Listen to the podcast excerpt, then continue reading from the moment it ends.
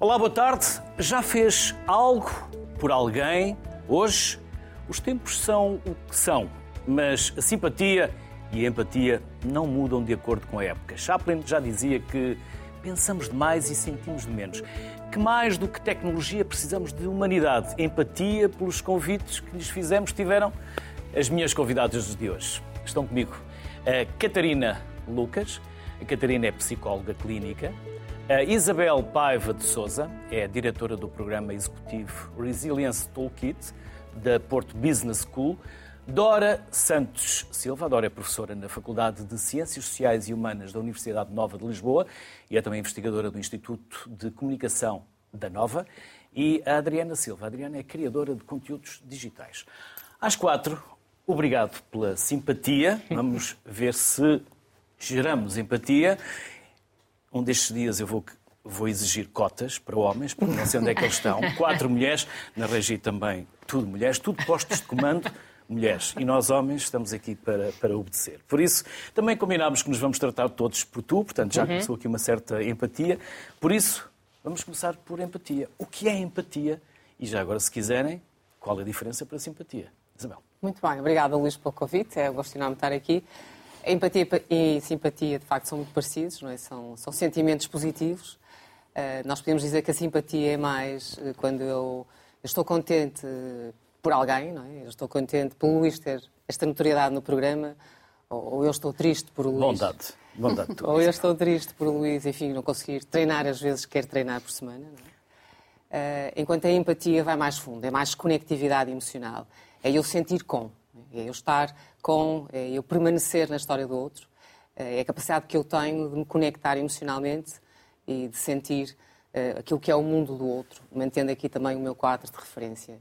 E por isso, claramente, a empatia é um caminho que nos permite ter maior sintonia, maior entendimento e viajamos quase até à história do outro e é o tempo que permanecemos lá.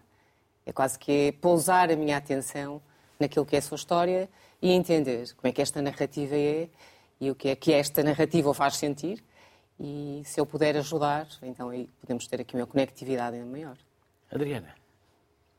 Olha, eu acho que a empatia e simpatia, lá está, acho que são, são sentimentos que nós podemos ter que estão muito próximos, mas que lá está, como a Isabel disse, acabam por ter aqui algumas diferenças. Eu se calhar também vou mais da simpatia, um como nós gostamos de ser percebidos pelos outros, não é? Que adoramos, toda a gente adora e adora ser percebida como uma pessoa simpática e, e de ter essa simpatia pela, pelas outras pessoas.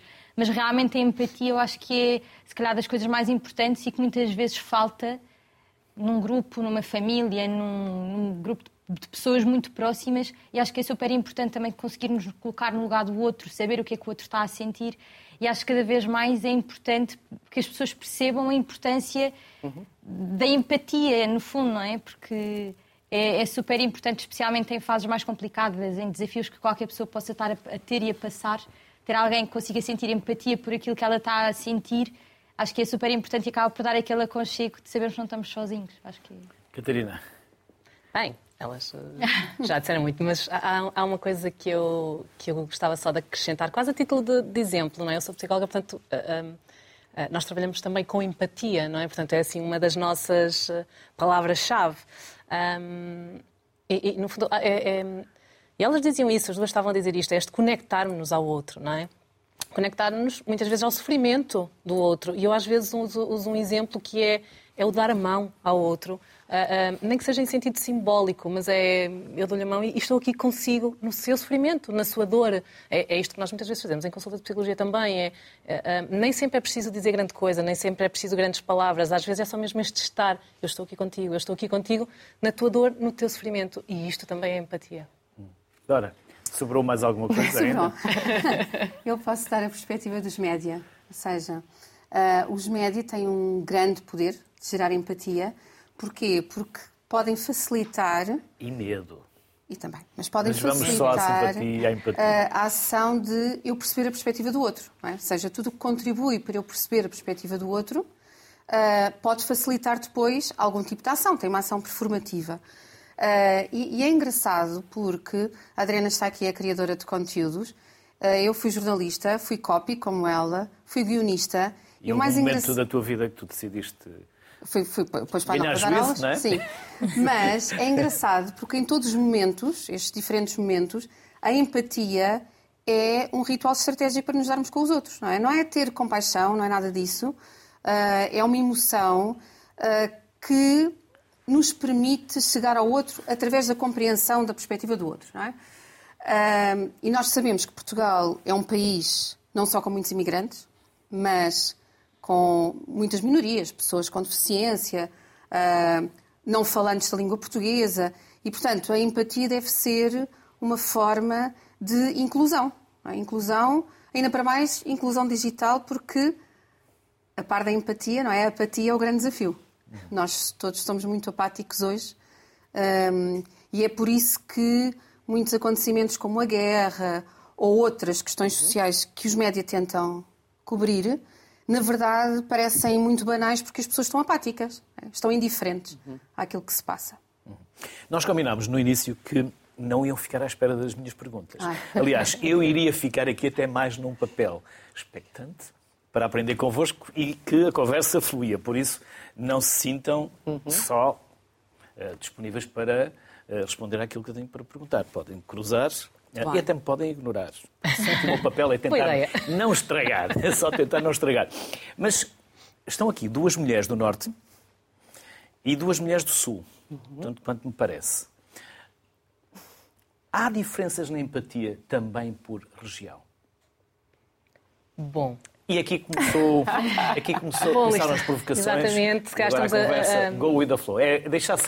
estamos a pisar em terreno tu, pantanoso. Começas não é? tu, não. Se calhar posso Bragança. começar Então começa. para, Mais ou não. para dar, para dar se calhar um bocadinho uma visão Adriana, de Lisboa, de Lisboa, exatamente. Eu nasci em Cascais. alfacinha mesmo. Não, nasci em Cascais.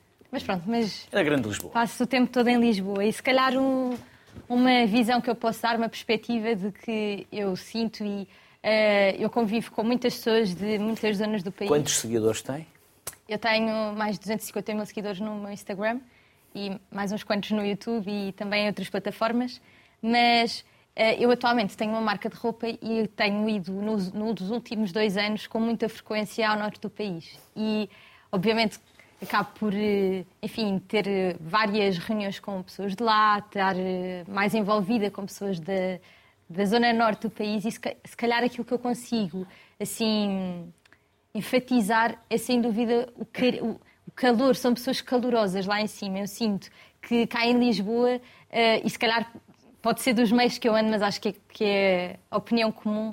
Está toda a gente muito focada no seu caminho, a fazer as suas coisas. Vamos a um café, ninguém diz bom dia, ninguém está, está disponível para abrir e segurar a porta. Quando dizemos bom dia, parece, parece que chegou um extra Parece- Exatamente. Quem E eu é acho que lá em cima é um bocadinho diferente. Eu sinto quando vou, por exemplo, ao Porto, a Barcelos, a Braga, eh, as pessoas, toda a gente bem disposta. Ah, precisa de um lugar mais à mesa, não se preocupe que tem. Cá em Lisboa é um filme, marcou para três e afinal vem quatro.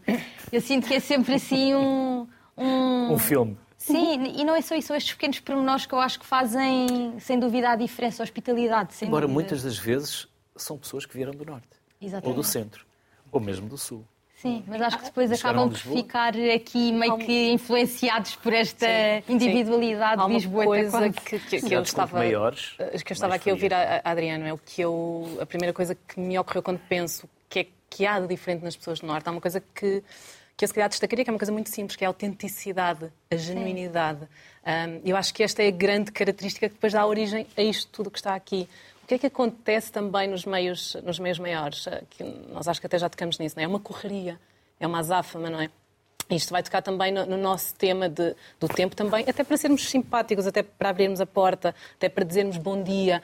Ah, ah, e nós, ah, eu acho que nós ainda vamos sentir isto, ah, ah, provavelmente daqui uns meses, anos, ah, porque a pandemia também nos trouxe muito isolamento, não é? Está-nos aqui a colocar ah, mais em casa, mais no nosso mundo, menos preocupados com o outro, menos preocupados com o que se passa com o nosso vizinho, eventualmente, não é? Muito menos empáticos também. Uh, e, e, eu acho que nós vamos sentir isto. Vivemos no mesmo prédio e nem nos conhecemos. Vivemos, nós, claro que já vivemos, já vivemos nesta realidade, mas eu acho que ela está a ficar aqui um bocadinho mais apurada. E nós vamos sentindo isto, e vamos sentindo isto também em gabinete, não é? Portanto, quem está com pessoas em gabinete vai sentindo isto. eu acho que nós ainda não temos esta, esta noção, não é? Mas há pessoas que, que não socializam neste momento, há pessoas que não, não têm alguém a quem durante um dia dizer um bom dia. E eu acho que isto são podemos lhe chamar microsocializações, quase, não é? E nós diremos, mas também de que é que interessa, porque é que é relevante sair à rua tomar um café e dizer bom dia, não é que seja o senhor que está lá a, a servir-nos o café, não é? Mas eu acho que isto faz toda a diferença. Quando alguém nos diz bom dia, tendencialmente nós devolvemos e sorrimos. Não é? Isabel, eu saí do Porto há 25 anos, como falávamos antes. Vou ao Porto, não digo todas as semanas, mas quase.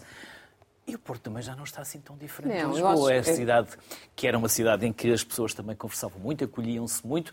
Também há muita frieza atualmente e então ríspidos no trânsito. É verdade. Parece que estamos Tem a ver ao com, nível com o crescimento da cidade e com a quantidade de obras Sim. que nós quanto. Quanto aumento, quanto é. mais gente, mais, é. mais distantes. É, assim, eu creio que não é uma questão geográfica, não é? Eu acho que tem a ver com as experiências de vida de cada um. Eu acho que muitas, muitas vezes quando nós passamos por algo que nos é traumático, ou, ou porque perdemos alguém, ou porque perdemos algo, ganhamos mais conectividade emocional e paramos mais para pensar.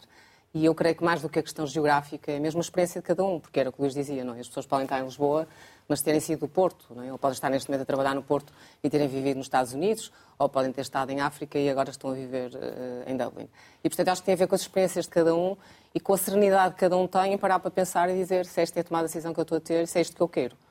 E isso é verdade que o trânsito e é verdade que a volatilidade e a incerteza e o mundo nos atropela. Não, mas isso é um processo. Eu estava aqui a ouvir, desculpa. Mas tem que haver esta serenidade. Então, a empatia tem muito a ver com isto, que é eu parar e pousar a minha atenção no outro. Eu acho que isto não tem a ver com a geografia, tem a ver. Posso estar até num turbilhão de gente, ou estar numa aldeia remota e sentir-me cheia de gente, numa aldeia remota no interior, e sentir-me acolhida, abraçada, querida. E posso estar uh, no meio de gente e sentir que é um dos problemas das empresas e sentir-me sozinha e abandonada. Portanto, acho que mais do que a quantidade de gente que vive, é a qualidade da minha experiência emocional. Não é? Claro. Sim, e a escutativa também. Pensativo. Estava aqui a pensar é? que muitas vezes nós não paramos para escutar os outros, como a Isabel estava a dizer, não é? Aquilo é. que se chama escutativa. Um, e a pandemia, de facto, foi um desafio, Catarina. E eu vejo isso nos alunos, por exemplo. Sim. Aqueles alunos Sim. que passaram o final do ensino secundário fechados em casa e agora estão na universidade, uh, têm o grande desafio de se ligar aos outros, porque são muito inconscientemente, claro, e não fazem por mal, autocentrados. Sim, sim. sim. portanto, o mundo gira à volta deles e para compreender o outro torna-se muito difícil. Eu posso dar um exemplo. Nós, há, uma, há uma unidade curricular de práticas jornalísticas uh, em que nós motivamos a entrevista, portanto, o género de entrevista, a várias pessoas. E nós, há uns tempos, fizemos um trabalho só com ex-reclusos, portanto, pessoas que, que, se estão a inserir agora, a reinserir na sociedade, através de uma associação companheiro, e eu levei os alunos para entrevistar os ex-reclusos. Uh, isto logo pós-pandemia. E o mais uh, interessante é que eu percebi que não se tratava de técnicas, não se tratava de nada, eles simplesmente uhum. não sabiam conversar com uma pessoa diferente Sim. da bolha deles. É? Uhum. Uh, até, ou seja, parece que a curiosidade não emergia ali instantaneamente. Uhum. Porquê? Porque se perdeu essa curiosidade. Nós ficámos fechados em casa tanto tempo, é? que se perdeu essa questão curiosa de andar nas ruas a olhar para as coisas, sim, tal sim. como nós quando vamos a uma cidade sim. estrangeira gostamos de ficar no café a observar as pessoas e meter conversa, não é? Uh, e portanto perdeu-se isto. Porque isto é um hábito. E até a capacidade de nos relacionarmos, de socializarmos. Não é? e, e, eu acho que faz uh, eh, de facto, eh, a pandemia tocou é, nestes jovens que estavam numa fase crucial da aprendizagem da socialização, que é a fase de entrada na faculdade, não é? de saída, entrada na faculdade. E muitos deles fizeram quase o percurso académico em casa, com aulas online, não é? É verdade, sim. Tanto que agora, e eu experimento isso nas minhas aulas, nós estamos uh, a focar-nos muito na educação criativa, ou seja, uhum. Em vez de irmos para a sala de aula, como a Isabel sabe, dar matéria, não. Nós perdemos, perdemos não, investimos muito tempo uhum. a falar com eles, a saber das necessidades deles, a levar com que eles façam o seu próprio trabalho de aprendizagem através de cenários reais, Porquê? Porque lhes falta precisamente essa inteligência emocional. Certo. Ou seja, a matéria deixa-se de lado, vai-se falando com eles para que eles desabrochem. É. não é? Mas eles E precisam e, e- e gostam. Eu também dou aulas, portanto, também no en- no ensino superior, eles precisam e gostam disso. Não é? A determinada altura, ainda este semestre, eu estava, ah, estava a dar-lhe a aula e a determinada altura vagueamos um bocadinho para outro tipo de, de conteúdo. ah, ah, e eles dizem, não, deixe estar, os slides, a teoria nós podemos ler em casa. Continuo. É isso que nós não ouvimos todos os dias. Mas não é? isto não é só num contexto académico, não é? Que é esta questão que, estava, que estavas a falar da hora da inteligência emocional.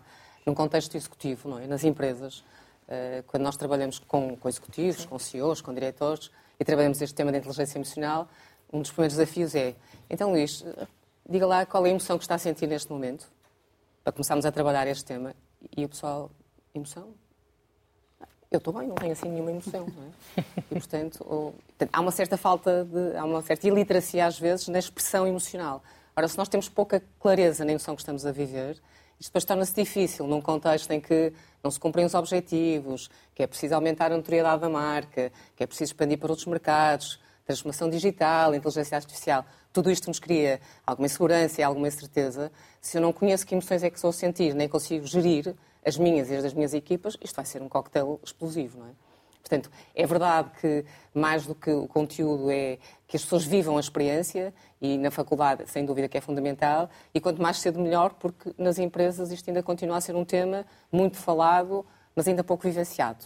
Mas acho que também vai um bocadinho mais além, porque acho que durante muito tempo nós demonstrarmos, eh, enfim, aquilo que nós estamos a sentir e, e, enfim, exteriorizarmos todas estas emoções que estamos a dizer que muitas vezes acabam por ser um bocado escondidas, digamos assim, era quase uma demonstração de fraqueza. Ah, sim, sim, e, portanto, claro. havia muita gente que se calhar preferia esconder e, e por exemplo, numas equipas grandes em que se calhar está no- estão a passar de uma fase mais difícil ou, ou algo do género e que acabam por ficar mais retraídos, se calhar fazem isso precisamente porque estão com um bocado de medo de demonstrar fraqueza, de que não são capazes. julgados. Exatamente, e portanto eu acho que isso também advém um bocadinho daí, ou seja, acho, que- acho que hoje em dia tenta-se fazer um caminho um bocado diferente, felizmente, mas durante muitos anos não foi isso e portanto. eh, sei lá, eu lembro-me de, de, se calhar, de ouvir histórias de mulheres, por exemplo, que foram mães e passaram por um pós-parto difícil e que, entretanto, depois das licenças foram trabalhar e, se calhar ainda não estão preparadas para o fazer. Não podem demonstrar essa fraqueza, porque isso, se calhar, vai pôr em causa o trabalho delas. E, portanto, eu acho que isso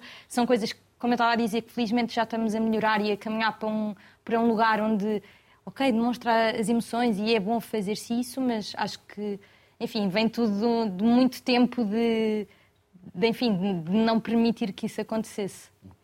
Será a empatia, muito mais que a tecnologia, a mais eficiente forma de sobrevivência humana? Vamos saber.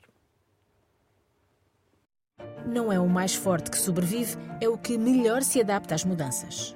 É a garantia de Charles Darwin, autor de uma das mais importantes teorias da história da humanidade. E sabemos, por exemplo, que a natureza privilegiou as girafas com um pescoço comprido porque chegavam às árvores para se alimentar. Mas quais as características humanas que facilitam a nossa sobrevivência? Estudos e estudiosos garantem que empatia, generosidade e cooperação parecem ser as melhores estratégias humanas para sucesso evolutivo. Pelo menos na televisão há exemplos disso. Aqui, no canal 1 da RTP. O Preço Certo está no ar há 21 anos. Começou com o Jorge Gabriel e pois, vim eu, estou há 20, 20 e, e- e um mês e tal. Uh, essas coisas de ser líderes, claro que é importante, mas o mais importante é sentirmos, quando entramos nesta sala, que o público vem com vontade de se divertir, de passar um, um- um momento agradável, porque nós gravamos três programas no mesmo, no mesmo dia. Portanto, o terceiro programa às vezes até é cansativo para as pessoas que vêm de lá de não sei de onde. Mas é giro que se é cansativo, eles não mostram isto, porque vêm com uma alegria tão grande. Porquê? Porque eu acho que é um- este é um programa. Do, é- isto, é, isto é o Portugal, é o país real que nós temos. E então eh, tenho a sorte de gostarem muito de mim e dos meus colegas, mas como estou eu mais à frente disto, eh, eu fico muito feliz porque há aqui uma, há aqui uma mistura de, de- de- de- várias pessoas de, todos os sítios, mas eh, nós já nos tratamos por tu, já parece que somos mesmo família. Isso é engraçado, passar destes 20 anos, e isso ainda continuar a acontecer, continuar as pessoas a querer se inscrever para vir ao preço certo, e depois, claro, eh, eu acho que isso também se nota depois nas audiências, que realmente é o programa da RTP mais visto há, há muitos anos. Há muitos anos. O preço certo parece comprovar a ciência. Com efeito, investigadores da Universidade de Berkeley encontraram até indícios neurológicos que confirmam outra ideia de Darwin. A simpatia é o nosso instinto mais forte. Sim, a generosidade, a simpatia fazem parte deste programa. Eu acho que isso é importantíssimo para este programa sobreviver. Porque é isso que eu disse, como é o país real, é o nosso povo que vem de norte a sul do país, eh, as cidades e as aldeias são muito diferentes umas das outras, mas aqui sente-se que parece que são, somos to são todas iguais. As pessoas realmente têm essa simpatia para comigo e eu para com eles, porque às vezes não estão bem dispostos, mas na nossa vida ninguém tem nada que saber lá em casa se nós estamos bem ou não bem dispostos, que isto é a nossa profissão, temos que mostrar aqui o que é para mostrar, que é realmente a alegria e a simpatia. Eu, sem, sem vaidades, sem nada, eu acho que não, não, faço isto à minha maneira. Claro que não sou eu a andar na rua a dizer espetáculo, não, não sou, mas acho que sou eu.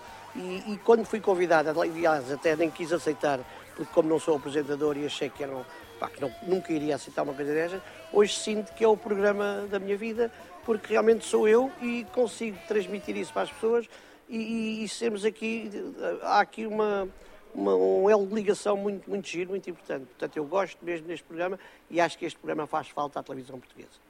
Mas seremos assim para sempre? Numa era de submissão à tecnologia, a empatia e simpatia parecem estar fora de moda.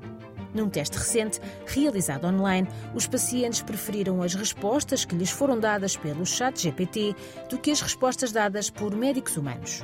Consideraram-nas melhores e mais empáticas. A medicina é uma profissão exigente. Os pacientes são também exigentes. Cada caso, já se sabe, é um caso. E todos eles necessitam de um tipo de sensibilidade único. A empatia é provavelmente a relação mais profunda que se pode criar entre dois seres humanos num contexto de uma consulta médica.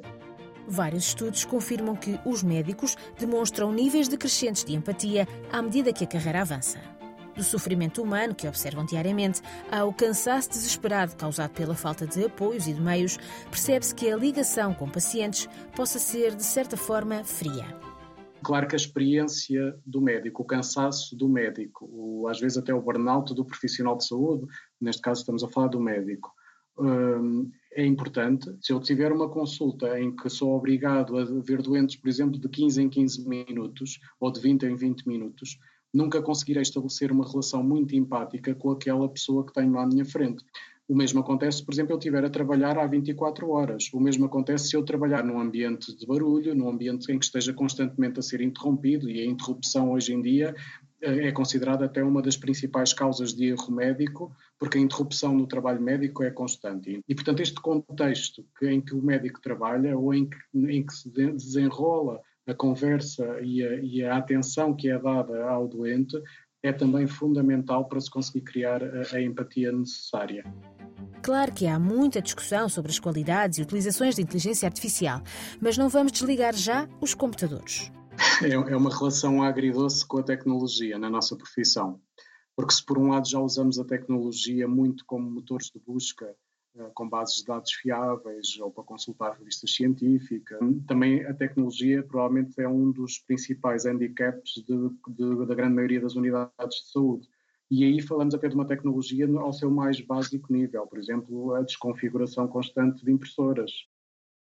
Nós aprendemos um conjunto grande de terminologia médica que é o equivalente a aprendermos uma nova língua. E cabe ao médico não só interpretar eh, o doente e, e, trabalhar os dados de forma científica daquele doente que tem à frente, mas cabe também muito ao médico saber comunicar e traduzir. Hoje em dia, esta tecnologia permite-nos, para quem a consiga, a consiga e saiba explorar, um, ter alguma ajuda até na própria comunicação com, com o doente nestas situações, quando às vezes nos faltam as palavras enquanto seres humanos. Os tempos estão estranhos e as pessoas cada vez mais impacientes e envolvidas consigo próprias. Mas a empatia não pode desaparecer e uma coisa parece indiscutível: não deve ser na tecnologia que procuramos humanidade. Adriana, e o que é que as redes sociais estão a fazer à empatia? Olha, eu acho que temos aqui uma dualidade. Porque ao mesmo tempo que, se calhar, com as redes sociais tu consegues conectar com outras pessoas e se calhar, por exemplo, eu falo no meu caso, em que se calhar se eu uh, partilhar algum momento mais difícil ou até feliz que eu estou a passar e há pessoas do outro lado que se conseguem relacionar e isso acaba por, por criar aqui uma conexão com a minha comunidade e tudo mais. Temos o outro lado que é, se calhar as pessoas não conseguem sentir empatia e estão tão focadas na bolha delas que se tu eventualmente partilhas um momento mais frágil, as pessoas não conseguem reconhecer esta fragilidade porque se calhar só estão a olhar para tudo aquilo, tudo o resto que, que, se está a partilhar e dizem, ai, mas estás a fazer de coitadinha, isso não faz sentido. E se calhar estamos aqui a passar por esta dualidade. E acho que ao mesmo tempo há muita gente que acaba por ver nas redes sociais aqui um refúgio uh, acaba por seguir só pessoas ou que lhe transmitem coisas boas, ou ver perfis de comédia que as fazem rir e que num, num dia mau, num momento mais frágil, acabam por uh, perceber, ok, olha, tenho aqui este meu, meu refúgio em que durante uma hora não vou pensar em todos os problemas, quase um bocadinho como as séries e os filmes têm esse lugar. E acho que é, que é um bocadinho por aí. Eu, eu recebo várias, várias vezes feedback de seguidores e de pessoas que me acompanham precisamente isso, a dizer, olha, tive um dia terrível e eu cheguei a casa, vi aquilo que tu publicaste e deu para eu esquecer um bocadinho aquilo que eu estava a passar.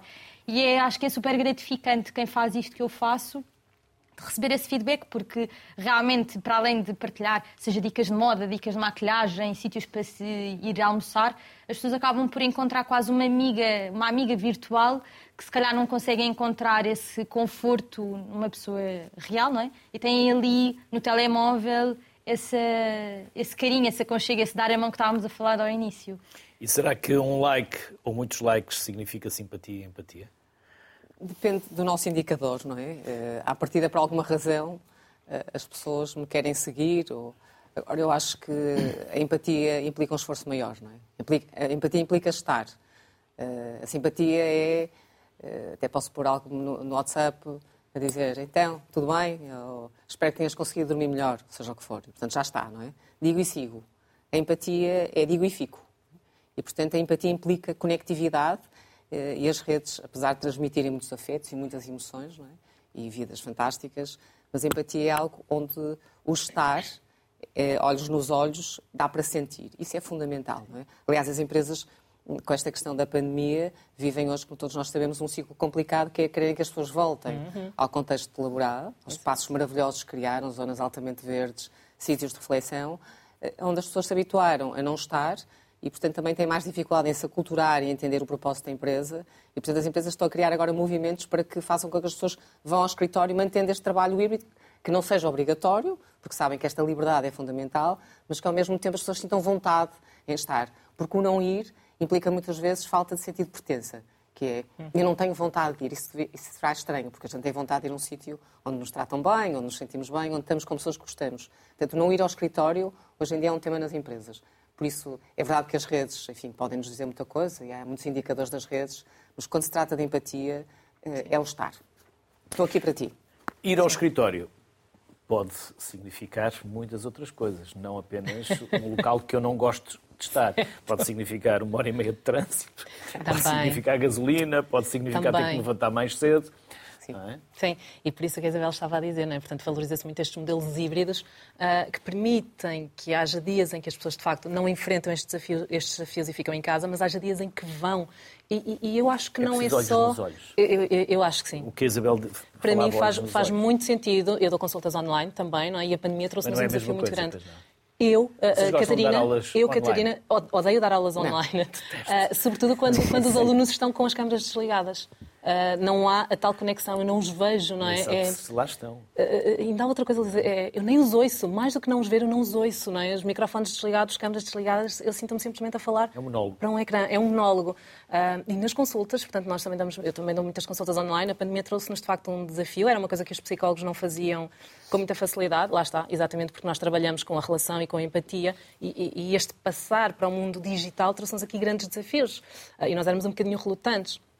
Eu não sou a maior adepta, embora faça, e também faço muito, não é? Obviamente, um, mas faço sempre, ou dou por mim sempre num esforço maior para conseguir criar a tal conectividade uh, que a Isabel está a dizer. Ou seja, uhum. a espontaneidade com que eu crio relação terapêutica, uh, ou relação humana, como quisermos chamar, com a pessoa que está aqui à minha frente, não é a mesma facilidade com que eu crio a relação com a pessoa que está do outro lado do ecrã, que eu não consigo dar a mão, que eu não consigo dar um lenço para chorar, que eu não consigo dar um copo de água. Não é? Então, uh, o esforço para chegar ao outro, para que o outro sinta esta ligação, esta empatia, é muito maior e eu não sei se somos tão bem-sucedidos. Eu arrisco dizer que não, não somos tão bem-sucedidos. Uhum. Pode depois até, depois do modelo presencial, até pode haver apontamentos certo, online, não é? É diferente. Pela geografia de cada Sim. um, não é? Mas, mas, concordo inteiramente Sim. contigo. Ah, porque há momentos em que aquilo que eu há bocadinho estava a dizer é mesmo verdade. É, é, é, eu tenho pessoas que vão para o chão chorar. Uh, eu, ok, eu vou contigo, está bem, ok. Eu vou contigo e ficamos aqui os dois na, na, no tapete a chorar, ok. E isto não se substitui por nenhuma outra coisa. Não há rede social, não há computador nenhum que substitua isto. Dora, e na rádio?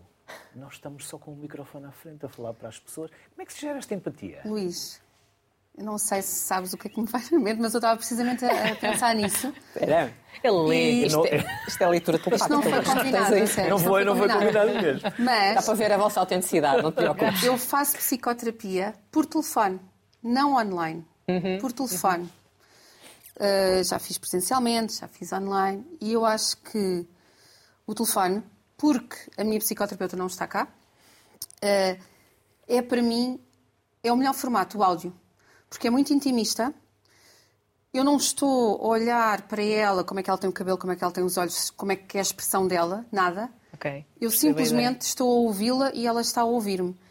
E, eh, como eu já tive as outras, os outros formatos, eu acho isto fabuloso, sério. Uh, porque não nos estamos a olhar nos olhos. E quando não nos estamos a olhar nos olhos, se calhar a empatia pode ser maior. Porque o áudio é muito intimista, por isso é que os podcasts são tão. Também é muito populares. protetor, não, é? não ter que estar aqui à frente do outro, sujeito é a que o outro nos puxa o tapete. Não é? é, mas. Mas também nos leva a fazer uma imagem dessa pessoa também. que raramente corresponde. Que a voz nem sempre. Ou yeah, mas a mente acontecia muito na rádio. Acontecia muito na rádio. Por acaso é muito interessante o que estás a dizer. A voz, a voz. No passado nós imaginávamos. É não eram sim. aquilo que nós imaginávamos. É verdade. Sim, sim. Uh, por acaso, uh, eu tive um programa na Antena 1 durante algum tempo com a Catarina Carvalho e a Lucy Pepper e era muito engraçado porque as pessoas só nos ouviam e não tinham noção de como é que nós éramos. É muito giro isso. É? Uh, e nós tratávamos muitos assuntos que tinham que ver com a empatia, a forma como os médicos cobriam o mundo, a questão política, não é? Ou seja, que aqui às vezes não estamos a falar, a falar de empatia, estamos a falar de populismo. Certo. Ou seja, é usar a empatia de forma errada. Uh, e é muito engraçado quando as pessoas de repente nos viam. Ai, que engraçado! Portanto, a voz é muito, acho, consegue ser um pouco mais intimista e próxima. É verdade. E, e, a, e a cara pode, quando olhamos para a cara de uma pessoa pode nos levar a um preconceito. Eu digo isto porque todos nós temos eh, experiências melhores ou algumas em que já metemos o pé, permita uma expressão, uhum. e um dia cheguei a um colega nosso aqui na RTP que disse mas porquê estás sempre com essa cara quando eu venho ter contigo? Eu estava aí num serviço. Porquê é que estás sempre com essa cara fechada? Estás sempre zangado comigo? Disse, não, é a minha cara. e eu nunca mais esqueci o nome dele. E ele é muito simpático e até empático. E quando olhamos para algumas pessoas que têm uma, uma expressão mais fechada, achamos é antipático, nada simpático. Sim. Também nos leva muitas das vezes ao leva. preconceito. Embora a voz também já seja carregada de preconceitos. Uhum. Porque, por exemplo, uh, nós facilmente vemos pela voz que uma pessoa não é portuguesa, não é? Ou então fala português do Brasil.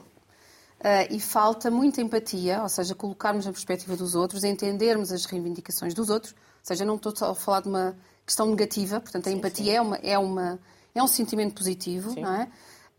Um, mas a voz também pode trazer esse preconceito. E, de facto, a, a, empatia é para nós a melhor, e nós temos vários estudos nessa área, na área do jornalismo e a empatia, é, a empatia é melhor, a melhor forma de nós termos para combatermos a exclusão e para uh, correspondermos aos desafios da interculturalidade, não é? Que é para aceitarmos o outro porque a representação que é feita dos brasileiros, dos imigrantes, dos nepaleses, das pessoas com deficiência é muito redutora, não é? Até porque a maior parte das pessoas, é verdade, vive na bolha e não conhece ninguém uhum. dif uh, diferente, entre aspas, deles. E, portanto, aqui os média têm um papel fundamental. Eu estou sempre a falar dos médios, mas é verdade. Têm um papel fundamental para quebrar estas É barreiras. um observatório aí, não é? É verdade. É Queres, verdade. queres falar do observatório? Sim, nós temos um observatório na faculdade, o Observatório de Inovação nos Média.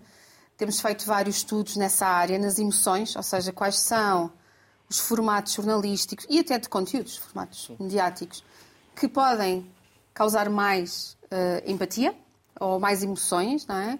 E quais são? Uh, simpatia também. E percebemos que, por exemplo, no campo das emoções, uh, há formatos como o jornalismo de soluções, ou seja, cobrir as soluções que já existem, em vez de só cobrir os problemas, não é? que é no fundo o que a Adriana faz. Ou seja, as pessoas vão às redes sociais para encontrar alguém que as compreenda, para alguém que lhes dê soluções. é? Uh, por isso é que as redes Ou sociais são tão boas. ódio. Também. Isso já vou perguntar Estamos só à a falar a do, ponto de vista positivo. Pronto. Ahm, por exemplo, na pandemia, nós percebemos, nesse observatório, fizemos alguns estudos de como é que os médias começaram a cobrir os números da pandemia, porque os números eram. Ou seja, quanto mais os números aumentavam, maior era também a apatia das pessoas, a indiferença. Ah, e os médias começaram a ter estratégias de storytelling para promover a empatia. E uma das grandes eh, mudanças na cobertura da pandemia foi precisamente a questão da morte. Deixou-se de cobrir tanto a morte, de falar tanto da morte, mas começou-se a cobrir a perda. Ou seja, o que é que eu quero dizer com isto? As peças, o jornalismo focava-se nas pessoas que tinham perdido outras pessoas para a Covid. E então isto causava muito maior, mais empatia, ou seja, ok, eu posso estar naquele lugar, eu também posso perder alguém, portanto deixa-me lá pôr a máscara, do que simplesmente estar a cobrir a morte que já está muito banalizada. Claro. Portanto, há sempre estratégias para nós eh, promovermos isso. Em vez de cobrir o facto, não é? Que é o número de mortes, cobres a emoção que o facto traz. Exatamente. Que é o sentimento da perda, não é? Isto conecta-nos efetivamente. Tem é que ter um objetivo que seja positivo, não é? Porque muitas vezes este criar a conexão, não é? e nós sabemos que até em marketing e em, em publicidade, não é? muitas vezes... É para o ah, sensacionalismo, Pronto, claro. exatamente. Mas Mas aí é a exatamente. nossa Portanto, ou seja, isto é- Catarina. Sim, sim, cada sim. um tem que ter uma- Mas quem está deste lado a assistir é influenciado por este tipo de, de processos e nem sempre tem a capacidade de fazer esta Uhum. distinção ou fazer este processo analítico, não é? até porque isso eh, implica algum grau de insight não é? e de capacidade de pensar e de refletir que nós sabemos que depois nem toda a gente tem, não é? Mas podem vir às business school e continuar a aprender para a vida toda. Porque não é só, não é só o marketing que luta pela atenção das Não, pessoas. não, não. Nós, os médias, Igual. os média também. Claro. E vamos saber se o professor Marcelo também é assim, porque é um presidente muito presente e desde o início muito diferente. Já viu que são sete pessoas, seis crescidos e... Sim, seis crescidos e bisneta. Há sempre roupa para estender, não é? Todos os dias. Há um antes Precisa de sol, quentinho. e um depois deste dia. Mas sabes, eu eu te pendurava ao contrário. É, sabe porquê? Porque eu explico que esta parte já está seca. Apalpando calças, apalpando camisolas, apalpando cuecas, foi apalpando tudo. Esta está quase. Se eu convidasse, entrava, mas eu tinha a casa tão suja nesse dia. Dá beijinho a estas senhoras. Na Cova da Moura, como no resto do país, nunca se sabe quando é que o presidente pode bater à sua porta. Logo no primeiro dia de mandato, Aliás, mas então eu devia chegar eu primeiro, não era? percebeu-se que muita coisa ia mudar. Não te fica mal essa cor. Obrigada. Mas tens que pintar também as raízes, não notas? Queria mais aqui. Bom, quem é que manda na manifestação? Está mais quente que ontem. Ontem dava 14,7.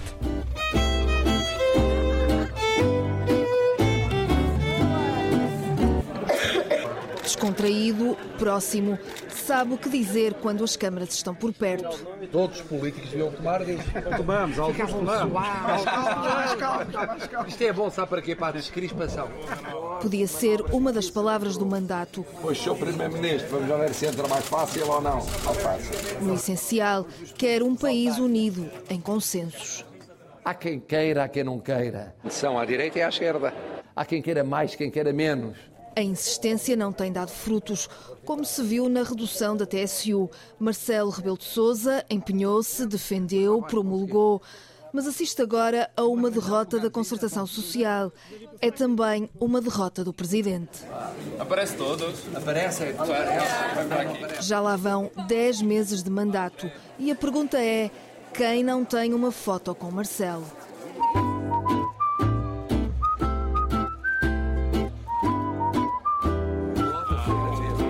Eu cobrasse 5 cêntimos por cada selfie. Já estava rico. Não, era para o Estado português. Não, mas, é que nem era uma fila, era toda a gente à volta dele. E eu fui pisado muitas vezes.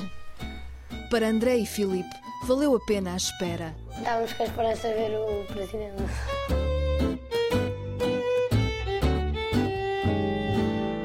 É uma pessoa conhecida e toda a gente gosta de tirar pessoas com famosos e com pessoas conhecidas. Já nem se deve lembrar de nós, com tanta gente que viu. Tudo vai a jogo e nada é por acaso.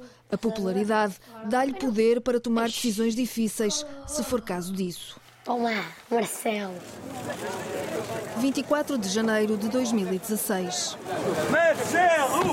Temos de ser capazes de crescer de forma sustentada, de gerar emprego, de corrigir injustiças sociais que a crise agravou. De lá para cá, os recados de sempre ao governo.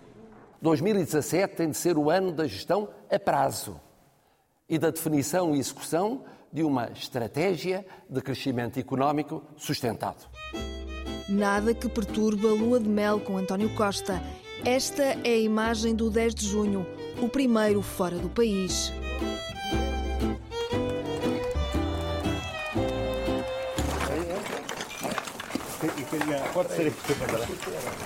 Faz questão de estar, de ouvir, de abraçar. O abraço, aquilo que senti com ele foi, foi uma coisa extraordinária, foi um, uma, uma força que também se eu tinha força, ele deu muito mais do que aquilo que tinha. Na Madeira, António Pimenta perdeu a casa nos incêndios de agosto. Daqui a três, quatro meses, as obras estão concluídas. Só com a presença dele, a que esta casa fica terminada. Eu sou diferente. Também sou gente. Aqui no bairro do Cerco, eu não me perco, aqui está Portugal. E onde está a sua gente, está sempre o Presidente. Podemos fazer uma, uma, uma música juntos ou ajudá-lo ajudá a, fazer, a melhorar o, o, o, rap, o rap dele. Mas, mas sim, pá, acho que é um, tem talento, tem talento. Até ao fim do mandato, há 1505 dias de um presidente a ser Marcelo. Catarina, e a Ah, psicologia diria que Marcelo é um presidente presente ou um homem carente? Oi, não vou responder a isso, reservo-me ao direito. Mas vou responder a outra coisa.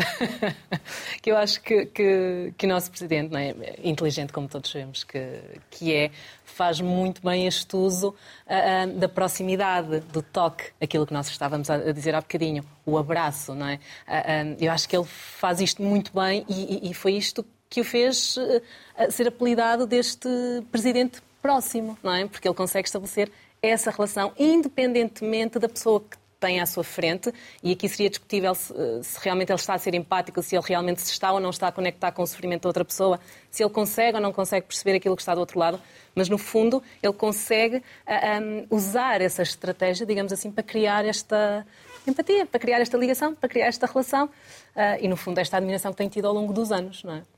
Dora.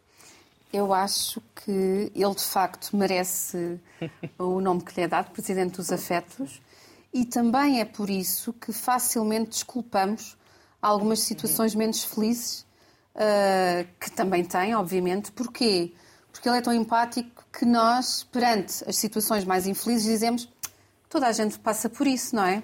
É Marcelo a ser Marcelo quando se usa essa expressão. Exato, ou então Marcelo a ser como nós, que não temos culpa, mas às vezes até dizemos uma gafe, não é? Porquê? Porque ele conseguiu esse poder. Não perdoamos tão facilmente um político que não tenha esta, nem a estratégia, porque ele não, é, não tem, Sim. isto não é uma estratégia, Sim. não tem este posicionamento dos afetos. Porquê? Porque já vemos aquela pessoa que está a desempenhar o seu papel profissional e político e, portanto, não eh, conseguimos atribuir-lhe erros. Eles não têm que fazer erros.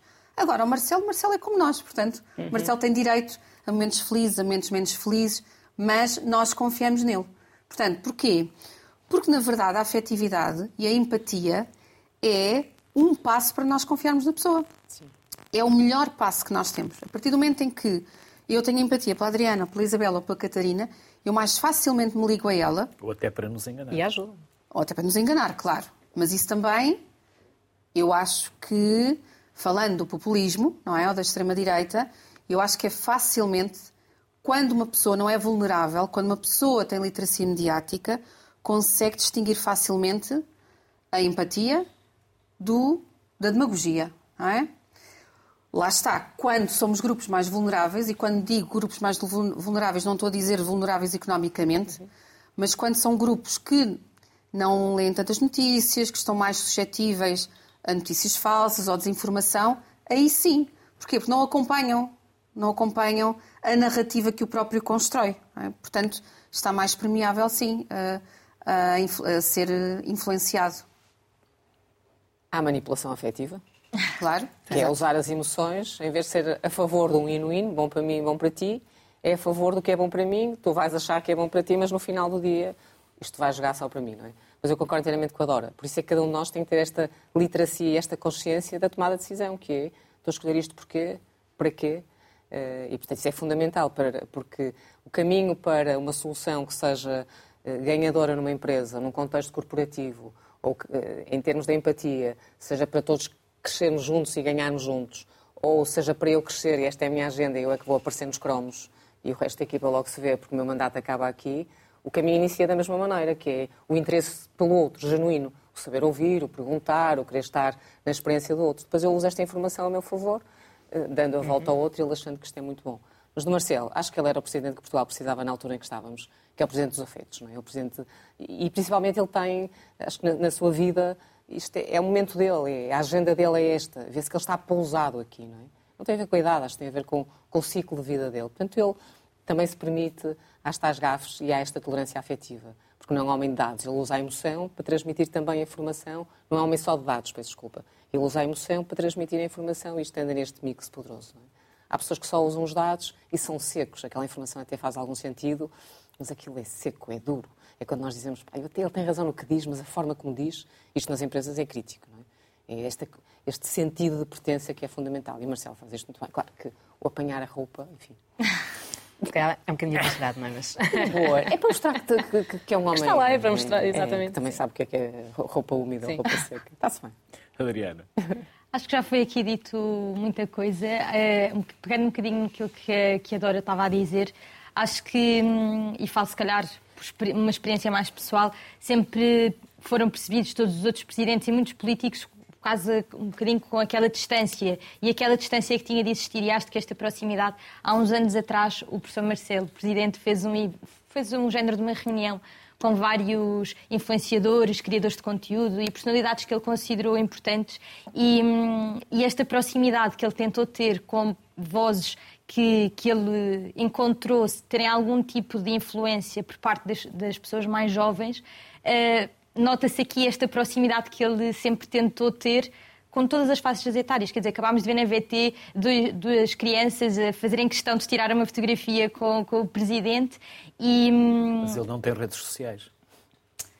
Não é preciso. Eu acho que ele já está Você muito trabalha presente. Com Exatamente. Ele está na, nas redes sociais de todas as outras pessoas e. Hum, Vai à e boia. sim, mas acho que é um bocado isto. Acho que esta, esta facilidade. Será porque ele controla os médias e não controla as redes sociais? Não sei. É interessantíssima. Ninguém quer comentar. Não sei, mas eu gostava de tirar uma selfie com ele. Já estive ao pé dele e nunca tirei uma selfie com ele. Aquela que é que não tem, eu faço parte do grupo. programa. Eu também não tenho. Não tem. Podemos convidá-lo para vir para aqui, assim rematamos logo as quatro. Eu estou aqui com quatro mulheres poderosas, empoderadas. Se eu vos abrir a porta ou puxar a cadeira, acham que isso é machismo? Ou é simpatia? Cordialidade. É cordialidade, sim. Na minha leitura. E etiqueta. É cordialidade, é, é, olhar, é quase a história do elevador, não é? Que entra no elevador uhum. e a pessoa vai agarrar às redes para não dizer bom dia, é o conectar, não é? É, é, é, é pousar a atenção no outro. Não tem a ver com. Não vos choca. De todo. Não, na verdade. E nós fazemos isso também a outros, não é? Obviamente que há aqui em Portugal muito este código, não é? De abrir a porta. Já fui chamada a atenção várias vezes por fazer, especialmente por mulheres mais novas. Isto tem a ver com a segurança porque... que nós e, a, e a vossa geração. Era é verdade, o feedback que eu gostava de dar, é porque eu sinto que ao longo dos anos por acaso recentemente falei disto com, com os meus avós, porque acho que ao longo destes últimos anos foi-se perdendo um bocadinho, se calhar, eh, esse, esses cuidados Esse que cuidado. antigamente eram obrigatórios. E vamos a pequenos pormenores, se calhar a forma como se vestiam antigamente, que ninguém saía de casa sem a barba por fazer, sem estarem bem vestidos. E até esses pequenos pormenores, como abrir a porta de um carro, a segurar uma porta, arrastar a cadeira. E hum, Não se sente minimizada por isso. Não, pelo contrário, eu às vezes, se calhar, sinto falta, porque acho que é uma coisa que é bonita de se, de se ter. E se calhar pode. Isso é boa educação? Sim, Etiqueta? eu diria que sim. Respeito? Diria que sim. Se calhar, com amigas minhas, se calhar, que têm uma posição mais. Feminista. Não diria só feminista, mas se calhar mais agressiva relativamente a este assunto, não querem porque são independentes e empoderadas e não precisam. Mas eu também me considero uma mulher independente, empoderada e dona de, de mim, mas gosto de ser mimada, se calhar, nesse sentido e que o meu namorado me abra a porta do carro antes de eu entrar, que me arraste a cadeira, que segure a porta, que me faça um miminho extra, porque acho que isso depois também já vai mais do que só a boa educação, acho que também vai já com o cuidado que se sente pela outra pessoa e não só os homens fazer, se calhar as Sim, mulheres fazer, eu também fazer isto igual. pelo, pelo meu namorado, Igual, por uma pessoa igual. querida. Eu acho que, que é, que é muito importante nós refletirmos sobre isto ah, ah, e este tema para mim também é central. Eh, para sermos mulheres empoderadas, independentes, livres, o que quisermos eh, dizer, nós não precisamos de fazer, a- a- a- no fundo, o que fizeram as mulheres durante muitos anos. Não é? Hoje em dia parece que queremos inverter isto, que é hum, quase diminuir o homem para nós sermos Exatamente. empoderadas. Portanto, o caminho provavelmente não será este. Eh, Eu costumo brincar, Luís, eh, com o meu marido, eu costumo dizer, ok, tu paga a conta mas, eh, com o teu cartão, mas a conta é conjunta, não é? Portanto, o dinheiro vem do mesmo sítio. Mas paga a conta, não é? Faz esse, eh, esse papel. Acordam bem dispostas? Sim. Ou precisam de uns minutos? Eu Ou de acordo- umas horas? eu E que acordo. ninguém fale convosco? Eu acordo sempre com vontade de conversar e o meu marido costuma-me dizer, amor, eu ainda estou... Ainda estou a acordar. Exatamente. Eu também tenho um acordar Eu mais lento. preciso dos Eu meus acordo. minutos. Eu também. Mas eu Eu sou a também. primeira a acordar. Muitos? Não, não diria muitos, mas gosto de estar ali no meu silêncio, a fazer as minhas coisas Sim. durante um bocadinho e só depois começar o dia. Sim, eu tenho isto também, porque eu sou a primeira a acordar lá em casa exatamente por isto, não é? Para ter um tempo só para me nutrir. É a minha meditação matinal. Também gosto, mas raramente consigo, porque o meu filho de 6 anos vai logo mim. Salta-te para a dizer, "Mãe, és linda." Salta logo. Mas sim, mas eu gosto de estar a tomar um pequeno almoço, a olhar para o meu terraço, para as minhas plantas. Sim, sim. Melhor forma de começar o dia. É a hora do pequeno almoço, já estou pronta para conversar, não há problema nenhum, mas o tempo de sair da cama, não é? este saltar automaticamente da cama e estar logo bem disposta, não, eu também preciso ali de uns minutos, pronto, para acordar, lentamente. E conhecem alguém que acorde, que se olhe ao espelho e pense: a quem é que eu hoje vou fazer a vida negra? Ainda Aquelas bem que eu não pessoas conheço ninguém assim. saem de casa e chegam ao local de trabalho, chegam, parece que carregam uma nuvem sobre a cabeça se- cheia de raios Não e é por consciente. Eu com uma aprendi- energia negativa. Não é Claro. consciente. Não, eu aprendi com os budistas que não são as pessoas que nos irritam, nós é que nos deixamos irritar por Exato. elas, não é? E, portanto, eu acho que é, assim, é um processo longo. Às vezes a gente diz, aquela pessoa parece que me irrita, mas somos nós que nos deixamos irritar por elas. E o que eu creio que falta muitas vezes é essa nuvem que da banda desenhada é amor. Já falamos aqui de amor. A gente, às vezes, mal amada. E honestamente acho que são pessoas se calhar que não percebem que estão a ter esse. a tra- enfim, a, a passar essa frustração para outras pessoas, porque geralmente quem acaba por ter esse tipo de, de atitudes perante o, o próximo acaba por estar a passar por algum tipo de desafio, digamos assim, e que se calhar não percebe que está a, a transmitir esses desafios e essas frustrações e todas essas questões para as pessoas mais próximas. E, e, portanto eu acho, eu quero acreditar e honestamente acho que acredito mesmo que elas não acordam a pensar vou fazer a vida negra à pessoa A, B ou C. Eu acho que sem querer elas acabam por eh, ter essa aura mais negativa, como estávamos a falar, e, hum, e acabam, lá está, por descarregar na- nas outras pessoas. Portanto, não são pessoas que vivem com o mal dos outros, são pessoas que têm as suas vidas vazias Exato. ou complicadas, querem puxar as outras também para Exato, baixo. é, é- não é sobre os outros, é sobre a própria pessoa. Não é? Eh, é sobre aquilo que está no interior desta pessoa, é sobre a sua história de vida muitas vezes também, não é? É sobre, sobre a falta de relações humanas, é sobre a falta de amor, de proximidade. Ah, muitas vezes essas pessoas só queriam também receber um gesto de amor. E de facto, nós estamos aqui e somos privilegiadas, porque hum, há muitas pessoas, muitas, não é? muitos portugueses que, e, e imigrantes que estão a contar o dinheiro ao cêntimo, que têm problemas na habitação, que têm problemas de trabalho e, portanto, têm problemas de sobrevivência. E quando temos problemas de sobrevivência, se calhar o nosso mundo desaba, não é? E não conseguimos É a sequer... pirâmide de Maslow, não é? Portanto, na base estão as necessidades Exato. básicas de alimentação e sobrevivência, E não é? Só depois é que vem as de realização. Não conseguem ter aquela empatia tão facilmente. Por isso é que é importante a ligação entre todos, porque às vezes um carinho, como, como estavas a dizer, Adriana, às vezes um carinho faz toda a diferença, não é? Um sorriso. E um sorriso. Mas eu vou levar o que a Isabel disse comigo. Não nos deixarmos irritar. Eu... É aquela história que tu falavas há pouco, não é? A pessoa do- diz bom dia e... Já ninguém diz bom dia, nem ninguém diz boa tarde. E, e as pessoas, ai, aquela Nem pessoa... se diz- pede licença, nem se É agradece. verdade. Às vezes a pessoa diz, ai, vou àquele café, não é? Aquela pessoa, eu digo bom dia, ela quase que grunha, vou deixar de lá ir. Eu acho que a nossa atitude deve ser o contrário. é, Vou contagiá-la para ver se ela deixa de grunhir e passa a olhar para mim e dizer bom dia, Isabel, para ti também, não é?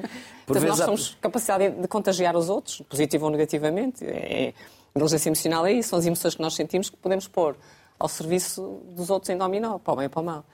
Eu muitas das vezes sou o primeiro a chegar aqui a um- à zona onde trabalho, logo de manhã.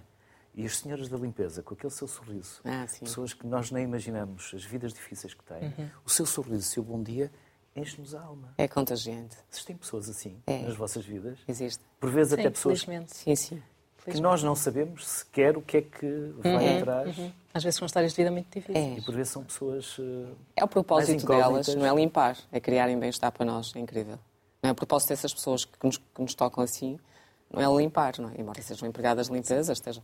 Mas é muito criar esta experiência de bem-estar. E é muitas vezes elas podem não ter bens, podem não ter dinheiro, podem não ter eh, a melhor comida, mas muitas vezes têm amor, têm afeto, têm um sorriso para nos devolver.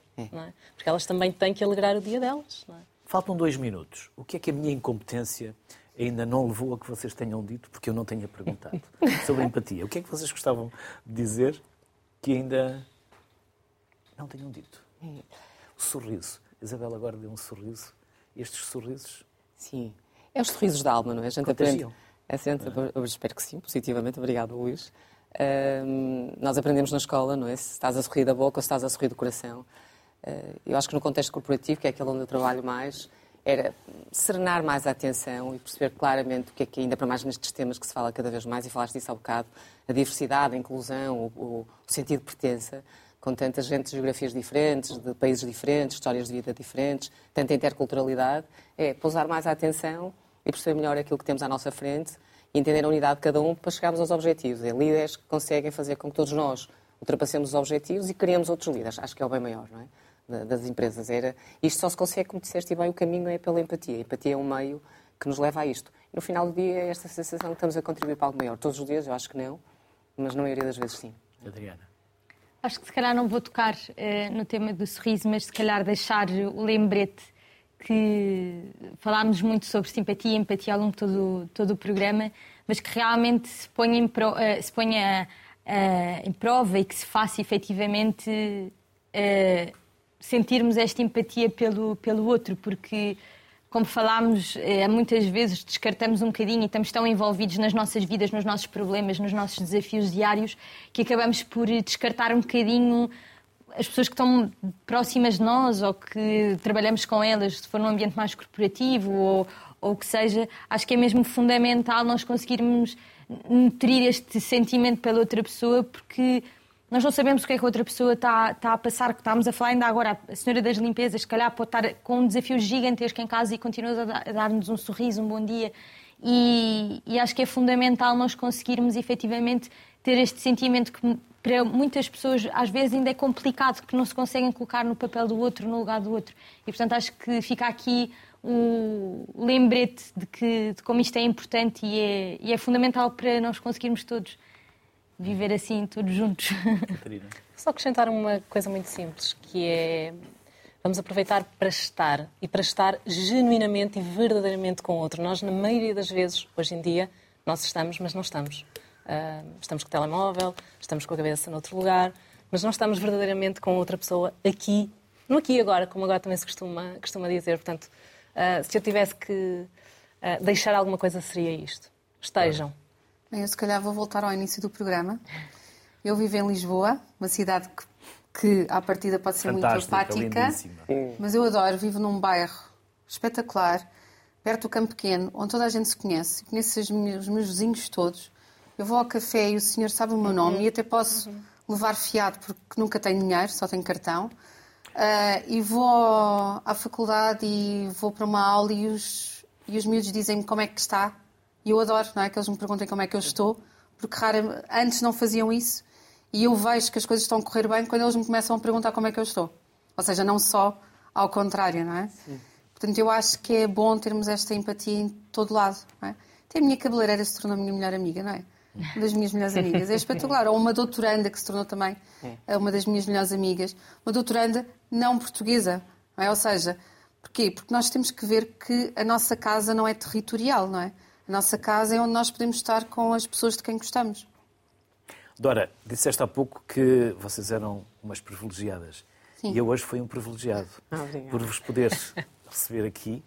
A honra de poder conversar convosco, este privilégio de apresentar a sociedade civil e de receber aqui eh, convidados, e no caso hoje convidadas como vocês, e a Isabel, que veio do Porto de propósito para a sociedade civil, foi e, vai voltar. Com muito carinho e muito gosto. Por isso, um enorme obrigado. Bem-ajam as maiores felicidades e foi um gosto, um Obrigado. prazer receber-vos aqui. Obrigada. Obrigada. Obrigada. Não se esqueça, se tiver uma oportunidade de ser generoso ou generosa com alguém, então que o seja. Estamos todos a precisar de mais carinho, mais amor, como dizia a Isabel. Até amanhã. Saúde.